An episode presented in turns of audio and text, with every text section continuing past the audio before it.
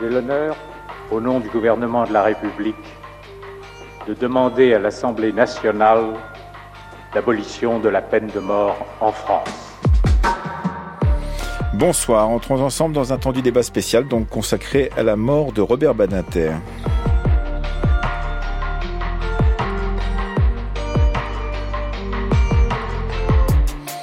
À l'ordre du jour ce soir, comment faire preuve de conscience morale, être et demeurer un intellectuel en politique? Il est des personnages historiques dont les récits biographiques n'épuisent pas la totalité de la vie et de l'œuvre. C'est le cas évidemment de Robert Badinter, disparu aujourd'hui à l'âge de 95 ans et dont le riche parcours ne peut se résumer en quelques mots.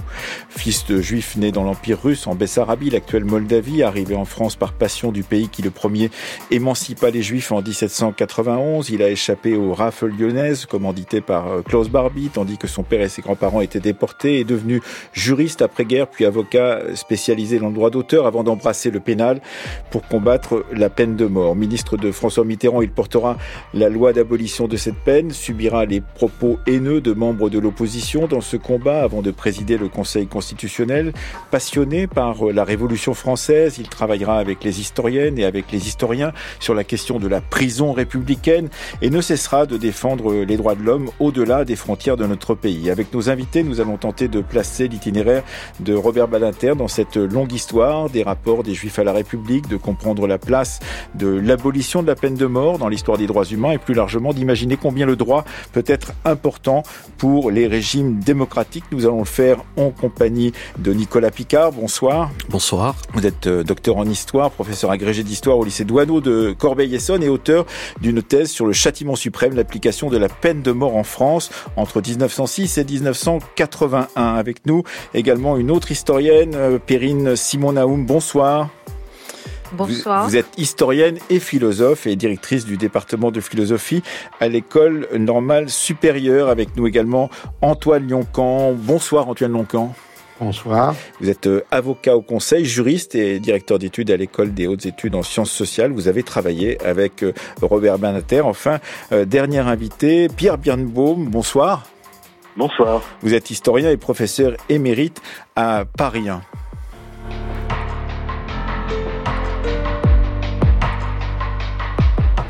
Et nous allons commencer avec vous, euh, Pierre Birnbaum, puisque vous êtes euh, auteur de nombreux livres, et en particulier de livres sur ce que vous appelez euh, les Juifs d'État. C'était Les Fous de la République en 1992, mais aussi sur la question de l'histoire de l'antisémitisme en France au 19e siècle et encore aujourd'hui, et que vous avez réfléchi à cette question de cette histoire, je disais, cette passion, cette histoire d'amour qu'il a pu y avoir pour tous ceux et toutes celles qui, à l'étranger, en tant que juifs et juives, eh bien, ont imaginé que la France pouvait être un, pays d'accueil alors qu'ils étaient persécutés ailleurs, justement en raison de la question de l'émancipation.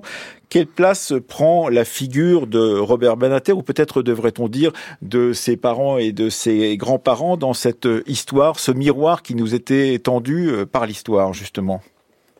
En quelques mots, on peut simplement dire que son histoire s'inscrit dans le long terme de l'exceptionnalisme de la société française, qui la première émancipe les Juifs en 91, comme vous l'avez dit, et qui, du même coup, leur permet d'entrer très vite au service de l'État. C'est-à-dire que la méritocratie va leur être ouverte, les Juifs vont devenir euh, agrégés, et puis très vite euh, enseignants, euh, préfets, colonels, vont, vont entrer dans l'État grâce à cette méritocratie républicaine qui n'existe à peu près nulle part ailleurs au monde Badinter, d'ailleurs, lui-même a écrit un petit livre qui montrait son attachement à cette période de, l'histoire de France, qui s'appelle Libre et égaux, et sur, sur l'émancipation des Juifs. Nous avions participé ensemble euh, en, 1989 ou 90, je ne sais plus, à un colloque à Columbia sur la Révolution française, et c'était quelqu'un très attaché, au fond, à, à cette révolution dans,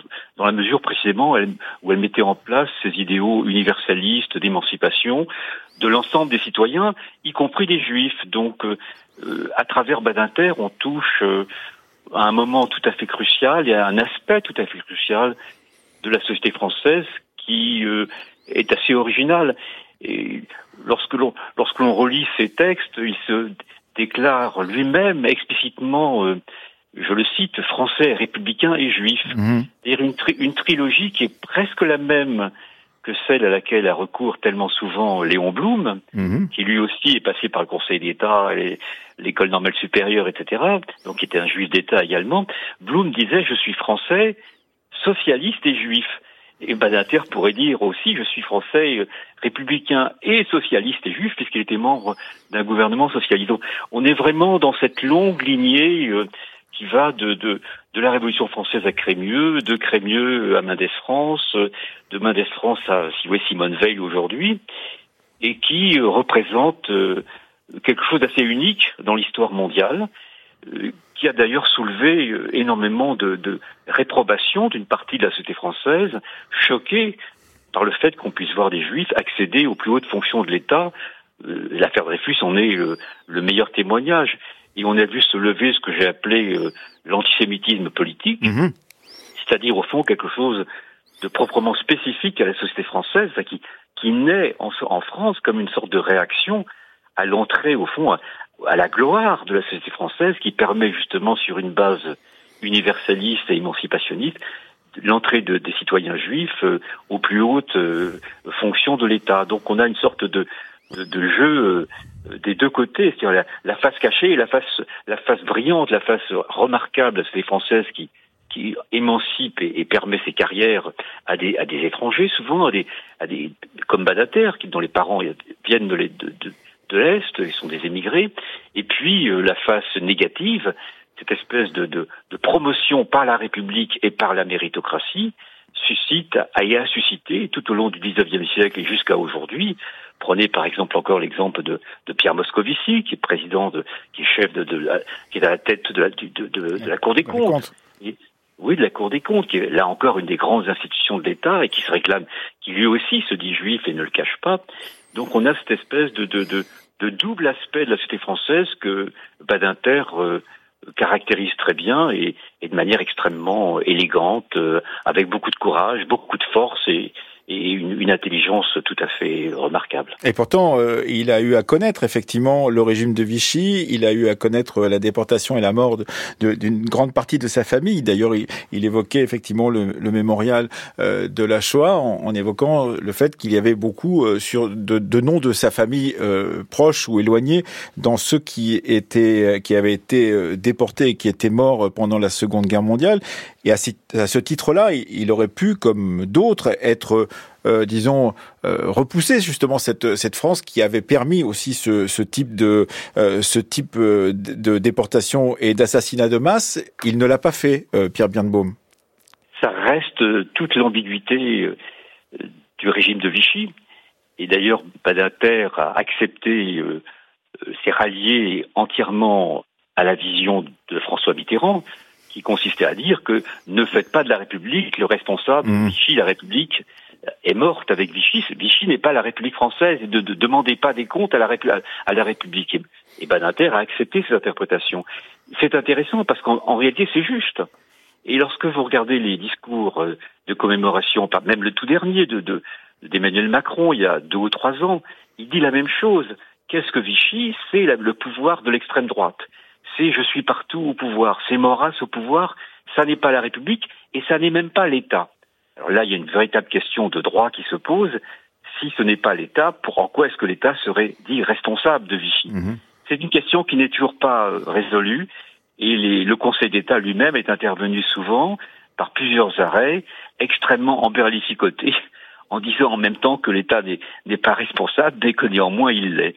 C'est une question qui reste très troublante et puisque vous, vous évoquez cette dimension de, de, la vie de Badinter, c'est aussi euh, toute la question sur laquelle on ne va pas revenir aujourd'hui euh, du rapport entre euh, Mitterrand et Bousquet et la manière dont on a su quelles étaient ces relations et peut-être la manière dont Robert Badinter n'est pas vraiment intervenu dans ce débat. Oui, euh, Perrine Simon Naoum, c'est aussi une des grandes euh, difficultés que d'imaginer cette droite ligne, celle de euh, justement euh, de Robert Badinter dans ses soubresauts du siècle, qui aurait pu le conduire à un moment ou à un autre, effectivement, à douter justement de cet engagement de la République, à douter de cette force du droit qu'il tentera toujours de servir et d'appliquer à tous les postes qu'il occupera. Je crois que c'est ce qu'a de très bouleversant sa disparition aujourd'hui. C'est-à-dire non seulement la disparition de cette immense figure de notre histoire, mais le moment où il s'éteint. C'est-à-dire ce moment de doute où nous sommes maintenant, les républicains, face aux montées des extrêmes droites, face à la montée de l'antisémitisme, euh, du, racisme. Euh, ce qui est très intéressant chez, Robert, Badinter, c'est qu'il y a effectivement ce que Pierre Birnbaum a euh, très bien décrit, c'est-à-dire ce parcours des juifs d'État, mais il n'est pas tout à fait un juif d'État, c'est-à-dire qu'il euh, a connu effectivement euh, la trahison de Vichy, donc il a cette passion pour l'histoire, pour l'histoire de l'émancipation, et ça a été son dernier message hein, euh, lors du, colloque que le CRIF a tenu le 27 septembre 2023 sur justement de rappeler quelles avaient été quelles avaient été les réalisations de cette émancipation. Mais ce qui fait la particularité, je crois, de Robert Badinter, et on pourrait citer un certain nombre d'autres figures. Pierre Birnbaum a rappelé le nom de Simone Veil, par exemple. C'est cette croyance dans la force des institutions. Mhm. Une chose qui est très frappante quand il parle, par exemple, de la Seconde Guerre mondiale. Euh, il en arrive à dire que euh, finalement, Goebbels en 1942 n'aurait jamais imaginé ce progrès de l'humanité qui a permis la Seconde Guerre mondiale, à savoir le tribunal de Nuremberg. Et en fait, euh, ce que Robert Badinter tire de l'histoire et de l'émancipation juive, c'est l'idée finalement que les institutions, que la loi transforme la société. Et je crois que euh, lorsque il demande l'abolition de la peine de mort, et cette formule donc que vous nous avez fait entendre contient ces trois termes gouvernement, république, mmh. France, qui chez lui ont toujours été associés, c'est cette idée finalement très euh, euh, juive de l'importance de la vie, du fait qu'on ne peut pas retirer la vie à un homme, de l'importance de la justice qu'il a aussi euh, apprise auprès de son maître Henri Torres, et finalement, si vous voulez, du fait que les institutions permettent de transformer la société, mais à condition qu'elle soit mue par un humanisme, mmh. à condition que ce soit les hommes, finalement, qui agissent au sein des institutions. Et sur ce point, euh, vous qui l'avez beaucoup fréquenté, qui avait, qui avez travaillé avec lui, Antoine Lioncan, est-ce que cette question de, de, ce droit tel que euh, il vient d'être décrit à la fois euh, par par Pierre Birnbaum et par Perrine Simon Naoum est quelque chose qui orientait sa vision justement de ce qu'est une démocratie, sa vision de ce qu'est un État, de ce qu'est une république? Alors, Robert Badinter, il était habité totalement habité par le droit et par l'idée que euh, une société démocratique euh, demandait le droit et que le droit n'était pas simplement destiné à, euh, on va dire, organiser, mais aussi à protéger contre tous les abus des organisations. Hmm. Euh, donc, il, il était persuadé que la constitution dans un, un, État-nation était vraiment essentielle, puisque ça permettait de soumettre au moins à des principes l'activité politique. Il était convaincu que la société internationale devait absolument s'orienter vers un règlement par des institutions juridictionnelles des différents. Mhm. Et il a passé beaucoup de temps euh, dans, dans sa vie à essayer de propager. Il a été le, l'ambassadeur de, de, cette idée, euh, d'ailleurs pour les Nations Unies, euh, d'une certaine manière. Il a, il a participé d'ailleurs à la rédaction de, au moment où il y a eu euh, des, euh, par exemple après l'ouverture, euh, la, la, chute du mur de Berlin, il a participé avec d'autres juristes à, la question de la rédaction ou de la conception peut-être de, de nouvelles constitutions, parce qu'il y avait nécessité d'en recréer aussi Antoine Yoncan.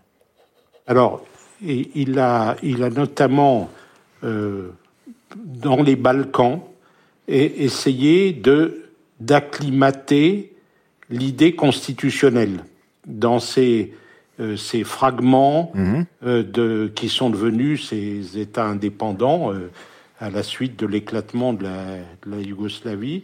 Et il a contribué à faire naître dans, dans certains de ces États des, des, des cours constitutionnels. Mais il a aussi euh, euh, contribué à la naissance de, des, des, quelques juridictions internationales.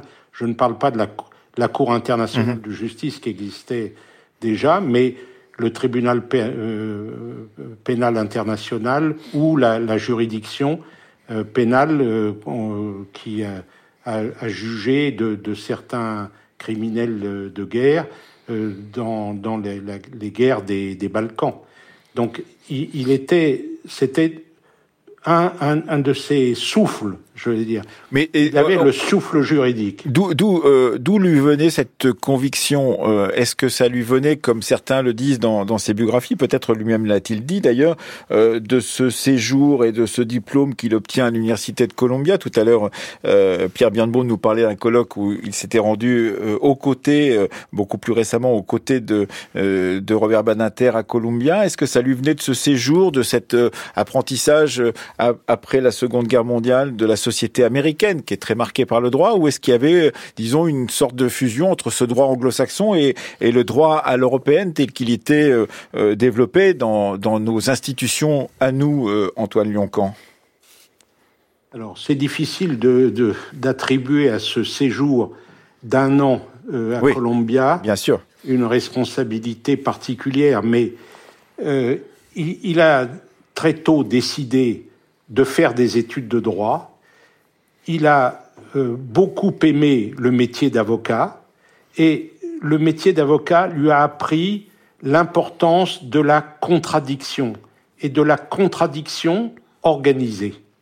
C'est-à-dire, pour lui, la scène peut-être idéale, c'était la scène dans laquelle les gens échangeaient des, arguments, essayaient de se convaincre tout ça, sous l'égide d'une, mhm. d'un éventuel tiers qui finissait par trancher leurs différends. Et je pense que c'est plutôt le métier d'avocat, de jeune avocat, qui lui a, euh, à, la longue, euh, euh, l'a, convaincu de, de, de, l'importance dans nos sociétés de, du droit. Euh, et il, il, avait une telle idée de, de l'importance du, du, droit, c'est que il, il s'est très vite convaincu qu'il devait enseigner le droit. Et il était un avocat célèbre lorsqu'il a décidé mmh. de passer l'agrégation de droit pour pouvoir l'enseigner. Euh, et il a suivi euh, pratiquement euh, un chemin dans lequel il a exercé pratiquement toutes les fonctions qu'un juriste peut occuper. Mhm. Et il a même été juge, puisque, enfin, même si c'est contesté que le Conseil constitutionnel constitue une juridiction, mais il a, il a présidé le Conseil mhm. constitutionnel, et donc il a euh, son, son, son cheminement, euh, c'est le vraiment le répandre euh, la, la, la j'allais dire la, la religion du droit. Mhm. 18h40 ou presque sur France Culture. Vous êtes en train d'écouter le temps du débat spécial que nous consacrons euh, à Robert Banater après l'annonce aujourd'hui de son décès. Nous sommes en compagnie, vous venez de l'entendre, d'Antoine Lioncan, avocat en conseil, juriste, proche euh, de Robert Banater, directeur d'études à l'école des hautes études en sciences sociales, de Perrine Simon-Naoum, docteur en histoire, mais directrice également du département de philosophie à l'école normale supérieure Ulm. Euh, avec nous également à distance Pierre Bienbaum, historien et professeur émérite à Paris 1 et Nicolas Picard, docteur en histoire à l'Université de Paris et spécialiste de la question euh, de la peine de mort dans l'histoire française entre 1906 et 1981.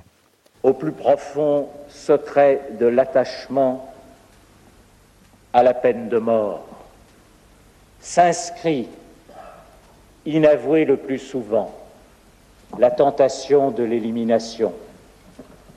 Ce qui paraît insupportable à beaucoup c'est moins la vie du criminel emprisonné que la peur qu'il récidive un jour. Et il pense que la seule garantie à cet égard, c'est que le criminel meure ou qu'il soit mis à mort par précaution. Ainsi, dans cette conception, la justice tuerait,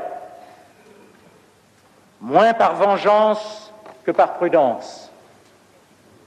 Au-delà de la justice d'expiation, on découvre ainsi la justice d'élimination. Derrière la balance, la guillotine. Et on dit, l'assassin doit mourir. Il doit mourir tout simplement parce que ainsi il ne récidivera pas. Et tout paraît si simple, et tout paraît si juste. Seulement à cet instant-là, précisément, on perd de vue ce qu'est la réalité même de la justice. Quand on accepte ou quand on prône la justice d'élimination au nom de la justice, il faut bien savoir dans quelle voie on s'engage. Vous venez d'entendre évidemment Robert Badinter dans son célèbre discours demandant à l'Assemblée nationale l'abolition de la peine de mort le 17 septembre 1981. Nicolas Picard, vous n'êtes pas encore intervenu, vous êtes spécialiste en, en tant qu'historien de cette histoire du châtiment suprême. On vient d'entendre évidemment euh, Robert Banater. En quoi ce discours s'inscrit dans une longue durée justement du rapport à cette euh, peine de mort et tranche-t-il peut-être avec euh, ce qui précède? Alors il s'inscrit dans la lignée parce que déjà on y retrouve les idées de César Beccaria qui au siècle des Lumières avait déjà prôner l'abolition de la peine de mort sur des critères euh, d'utilité, c'est-à-dire que si la peine de mort n'est pas utile, ça ne sert à rien de l'appliquer. Et donc là, ce que va essayer de démontrer euh, Robert Badinter, c'est que la peine de mort n'est pas utile, elle n'est pas utile euh, pour faire un exemple, ça n'effraie pas euh, les criminels, ça ne les effraie pas assez, voilà. Et elle n'est pas non plus utile euh, pour lutter contre la récidive, euh, puisque il y a d'autres moyens en fait de l'empêcher. Il y a la réinsertion quand même, et éventuellement même, comme si ça n'est pas possible, la mise à l'écart tout au long de la vie. Mais lui était plutôt pour rechercher la réinsertion. Donc déjà, il s'inscrit dans cette très longue lignée de l'abolition de l'abolition moderne. Et on peut aussi entendre dans la les toutes dernières phrases que nous venons de d'avoir le l'héritage aussi de la de la Seconde Guerre mondiale, enfin de l'antitotalitarisme qui suit euh, la Seconde Guerre mondiale, parce que la la cause de l'abolition a trouvé un nouveau souffle après la Seconde Guerre mondiale car elle a été euh, associée en fait aux excès du totalitarisme, c'est-à-dire au fait que lorsqu'on s'engage effectivement dans une justice de l'élimination, jusqu'où peut-on aller mmh. euh, La peine de mort a flirté dans les années 20-30 avec euh, des discours criminologiques qui sont été qui ont été proches de l'eugénisme, lui-même proche de certaines théories raciales. voilà, donc c'est c'est aussi là-dessus qui est dans, dans cette lignée qu'il se qu'il se place. Oui, Pierre Birnbaum, on, on voit aussi qu'il y a ce, dégoût d'une certaine euh, simplicité, d'un certain bon sens qui serait celui de il faut éliminer celui euh, euh, qui a commis un crime parce que ce serait la pure vengeance et qu'il y a chez Robert Badinter cette idée que tout paraît si simple. Il ne faut pas justement céder à cette sorte de simplicité qui serait une fausse simplicité. Écoutez, je, trouve que ce qui manque dans notre débat pour l'instant, c'est un nom important sur lequel Banater a beaucoup réfléchi, Condorcet. Euh, vous avez absolument raison et vous c'est bien que vous l'avanciez parce qu'effectivement parmi les figures de la Révolution française, la figure que s'était choisie euh, donc euh, avec Elisabeth Badinter que s'était choisi Robert voilà. Badinter qu'il a voulu porter au, au, moment du bicentenaire de la Révolution française en 1989, eh bien c'était celle de, de, de, de Condorcet. Et donc, avec, Condorcet, sur lequel il a écrit un livre important, euh, on a une figure qui est hostile précisément à la violence radicale du jacobinisme, par exemple. Qu'est-ce que c'est que le jacobinisme? C'est aussi le recours à la peine de mort, vous voyez. C'est-à-dire qu'il y, a un lien très très clair entre le refus d'une sorte de terreur que, et, et, le refus d'appliquer cette terreur euh, par le, le, châtiment suprême qui est la peine de mort. Et Condorcet est la grande figure de, de, de l'humanisme, du rationalisme, d'une sorte de d'éthique universaliste qui récuse ce recours absolu à la violence euh, dont il est lui-même victime. et que Badinter a retracé. Je pense que c'était c'était important d'évoquer dans notre dialogue cette figure de Condorcet sur lequel, comme vous l'avez dit il y a un instant, avec son épouse, ils ont écrit un livre important qui était un vrai livre de recherche, un livre universitaire. Euh, Perrine Simon Naoum sur cette euh, question euh, de l'abolition de la peine de mort, comme étant aussi partie prenante, pourrait-on dire, de la pensée de Robert Badinter sur le droit, sur la justice et sur la République. Oui, je crois que donc on vient de citer Condorcet, on peut aussi citer Camus.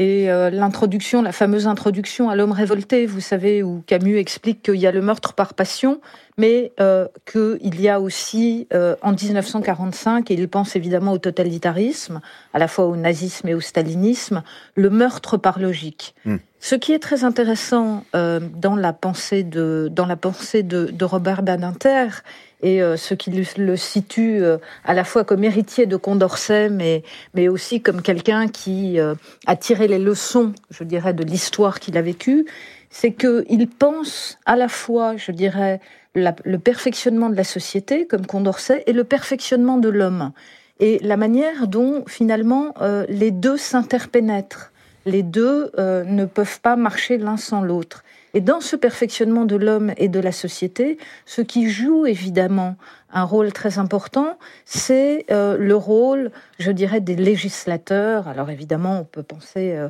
à, la, figure de Moïse, mais lui-même a été un législateur important. Hein. Il n'y a pas que la peine de mort, il y a la réforme du code pénal, mmh. et donc la manière dont finalement les institutions euh, joue sur euh, la société pour pouvoir transformer, pour pouvoir à la fois euh, éradiquer, enfin pas éradiquer, mais contrecarrer une certaine forme de, violence. Et je crois que c'est là aussi où je, je commençais en disant cette émission en disant le, finalement l'aspect bouleversant de sa disparition aujourd'hui, c'est qu'il me semble qu'on a vu surgir chez lui euh, ces, dernières, ces dernières années, au moins ces, derniers mois, une forme de pessimisme historique qu'on a vu aussi dans des figures, chez des figures comme Marceline Loridan. Mmh. C'est-à-dire l'idée finalement que euh, certes l'histoire euh, ne se répétait pas, mais que on trouvait quand même euh, un certain nombre d'échos entre la période que nous vivions et les années 30. Et c'est là où la disparition de Robert Badinter me paraît à la fois particulièrement symbolique et grave, c'est que euh, il faut, euh, euh, nous avons besoin de figures qui viennent réaffirmer comme ça l'importance des médiations, l'importance des institutions, l'importance de la politique finalement pour lutter contre la violence et euh, les populismes. Euh, Antoine, euh, Antoine Lioncan, sur cette euh, question justement de ce pessimisme historique tel qu'il est décrit à l'instant même par euh, Perrine Simon-Naoum et qui aurait rattrapé d'une certaine manière la, la, la, le volontarisme qu'avait toujours, dont avait toujours fait preuve Robert Badinter dans son action politique. Alors, je vais, je vais repartir de, de la peine de mort parce que il pensait que l'abolition elle permettrait de revoir, de revisiter, de repenser les institutions judiciaires. Mhm. C'est-à-dire, il, il, utilisait une image en disant que le système judiciaire en France repose sur la peine de mort, euh, comme si c'était une, une, pyramide inversée avec euh, le, le, point d'accroche qui était la peine de mort. En effet, abolir la peine de mort, ça obligeait à repenser que fait-on des criminels hmm. euh, Qu'est-ce que la prison? Et il a eu une réflexion euh, avec. Il invitait à, à dîner ou à déjeuner, je me souviens, Foucault au ministère de la Justice. Michel Perrault aussi, euh, grande historienne, a beaucoup participé à ces questions. Michel Perrault qui a été vraiment euh, une de ses compagnes de réflexion sur la prison. Euh, il, il, il pensait que ça obligeait à repenser les enfermements, les privations de liberté sous quelque forme que ce soit, etc., etc. C'est-à-dire, il, il pensait que ça allait libérer une, une réflexion critique constructive peut-être sur euh, le, le, fonctionnement et le rôle de l'institution judiciaire. Alors, même, euh, je ne pense pas qu'il il était un, un, un, un optimisme euh, ou un, idéaliste euh, comme on l'a décrit. Il, il, avait des moments de... Évidemment, il était très très sceptique sur la, la capacité de certaines sociétés à accepter des discours qui les, qui les, qui les, qui les prenaient de front. Mhm. Et lui-même, il, il, a vécu hein, des, des périodes de d'hostilité, euh, de haine. on peut même dire de haine qu'avait connu par exemple euh, euh, Pierre Madès France quand il était au pouvoir aussi, ou ensuite effectivement il y avait aussi une haine, et un, une haine et un antisémitisme qui pouvait parfois s'exercer quand on criait Badater assassin, quand des policiers en colère criaient Badater assassin, c'était c'était de la haine. Et il, il avait des, des manifestations sur la place Vendôme de policiers qui étaient persuadés qu'ils libéraient tous les matins des, des, des, détenus. Hein, et il s'était mis dans l'idée qu'il était le, le, grand libérateur des, des détenus. Mais comme il disait, c'est une expression que vous connaissez peut-être, il avait vraiment la nuque raide. Mmh. C'est-à-dire qu'il ne pliait pas. Et je dirais plus euh, cette... Euh, c'était un, homme de, principe euh, dans tous les sens du terme. Et plutôt que euh, un, idéaliste, je pense que sa, fréquentation euh, de, Condorcet peut-être l'avait conduit à, être plus prudent sur les, les, vertus humaines. Bon. Mm. Mais il n'empêche que pour lui, c'était la mission euh, nécessaire de, de, de, de l'engagement politique, c'est-à-dire de, comme euh, ça a été dit très bien, de construire, améliorer les institutions mm-hmm. euh, sans lesquelles la, la, société se laissait aller à toutes les formes de de, de, de violence. Oui, de violence. De, il était... Nicolas Picard, euh, sur euh, effectivement cette idée, comme le disait à l'instant même Antoine Lioncan, de penser que effectivement cet échafaudage qui était l'échafaudage euh, du droit et de, la question de la punition dans la société française avant l'abolition de la peine de mort, il fallait le, la repenser, repenser la place de la, prison et donc à partir de ce moment-là engager une véritable réforme profonde de ce qu'était la justice en France Alors déjà, euh, dès qu'il est arrivé euh, au ministère, euh, on peut souligner qu'il a mis fin à des régimes d'exception, la Cour de sûreté de l'État, les tribunaux permanents des forces armées, donc et la peine de mort s'inscrivait pour lui dans cette exceptionnalité juridique.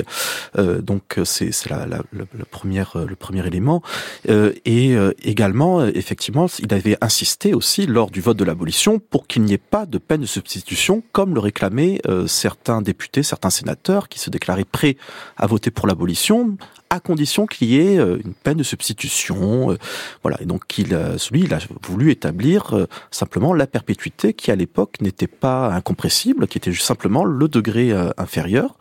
et donc, et pour lui, ça participait du fait qu'effectivement, il fallait commencer à étêter un petit peu le, la, pyramide des, des, peines pour pouvoir repenser l'intégralité euh, du, euh, du système pénitentiaire. Euh, il était aussi contre l'inflation, l'inflation carcérale et pour retrouver d'autres méthodes pour euh, euh, réinsérer les, les délinquants.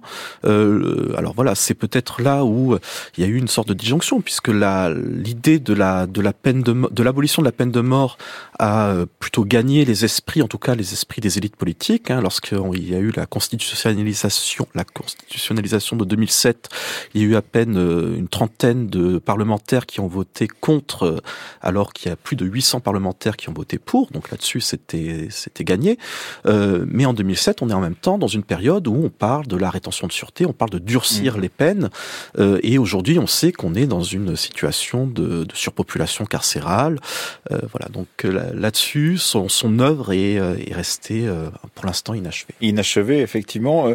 Euh, Perrine Simon Naoum, vous nous avez dit effectivement, eh bien qu'à la fois la montée de l'antisémitisme au moment justement de la mort que nous avons connue aujourd'hui de Robert Banater, mais peut-être aussi la contestation du droit, la contestation du droit que l'on entend un peu partout, la contestation des cours constitutionnels, la contestation des décisions juridiques qui s'imposeraient euh, aux, euh, politiques, euh, font partie aussi d'une certaine manière de, de, ce, retour, peut-être de ce backlash, ce retour de bâton que l'on n'imaginait pas euh, lorsque justement on pouvait penser que c'était tout cela était acquis euh, oui, effectivement, et je crois que c'est l'héritage en fait euh, que nous laisse euh, Robert Badinter. Il a, il a à un moment, je regardais à nouveau des, des interviews. il a une très belle phrase où il dit finalement c'est vous maintenant qui êtes les héritiers, voilà, qui, qui venez après moi. je crois que c'est le message qu'il nous laisse, à savoir cette importance des institutions la manière dont finalement euh, la démocratie ou la République euh, sont à la fois euh, des régimes politiques déceptifs, mais des régimes politiques qui peuvent être perfectionnés et qui doivent être perfectionnés qui doivent être perfectionnés en regard de l'horizon qui nous porte, d'une certaine vision de l'homme, d'un horizon régulateur mmh. de, de, la raison. Et je crois que c'est cette vision que qu'incarnait vraiment euh, Robert. Badinter, c'est-à-dire la, la, la, plus belle image finalement de l'homme d'engagement, de l'homme politique et euh, de quelqu'un qui, ayant vécu euh, les bouleversements de l'histoire, continuait finalement mhm. à croire à cette possibilité de, de, de perfectionnement et d'avancée de l'humanité. Pierre Birnbaum, un dernier mot? Écoutez, je non. Beaucoup d'émotions, beaucoup d'émotions devant la disparition de cette figure euh, qui, qui, effectivement nous impose de, de, de, tenter de continuer son sa lutte pour le droit et contre contre l'injustice. Également, il y a une dimension qu'on n'a pas évoquée ensemble, également son combat pour le socialisme, puisqu'il a quand même été oui, bien sûr. en charge de la rédaction de, de, de la charte avant, avant l'élection de Mitterrand en 80, en 77, 78, 79, du petit livre euh, sur euh, liberté, justice, je ne sais plus, auquel d'ailleurs j'avais participé. Et il était, il était vraiment euh, à la manœuvre. Il faisait vraiment le travail de, de rédaction qui permet, qui aurait permis et qui a permis, un tout petit peu peut-être, mm. L'élection de Mitterrand et la transformation, le passage à un autre monde, c'est-à-dire au monde effectivement après, après les épisodes de Giscard d'Estaing et d'autres, euh, où à nouveau on pouvait voir se profiler. C'était peut-être beaucoup d'illusions, mais en tout cas, à nouveau peut-être on pouvait espérer se, se profiler le, le droit et la justice. Merci en tous les cas, un grand merci à tous les quatre. Merci Nicolas Picard qui est auteur du Châtiment suprême, l'application de la peine de mort en France. Merci, un grand merci à vous Antoine Lioncan d'avoir accepté de venir en tant qu'avocat au conseil ami euh, de Robert Banater, juriste et directeur d'études à l'école des hautes études en sciences sociales dans cette émission. Merci à vous Perrine Simon-Naoum, euh, historienne et directrice du département de philosophie à l'ENS Ulm et à vous Pierre Birnbaum d'avoir euh, pris sur votre temps pour venir avec nous en tant que professeur émérite à Paris 1. C'était le temps du débat préparé ce soir par Roxane Poulain, Mathias Meji, Fanny Richet, Anouk Sevno, Stéphanie Villeneuve, réalisé par Laurence Malonda avec à la technique Jérémy Kaufmann.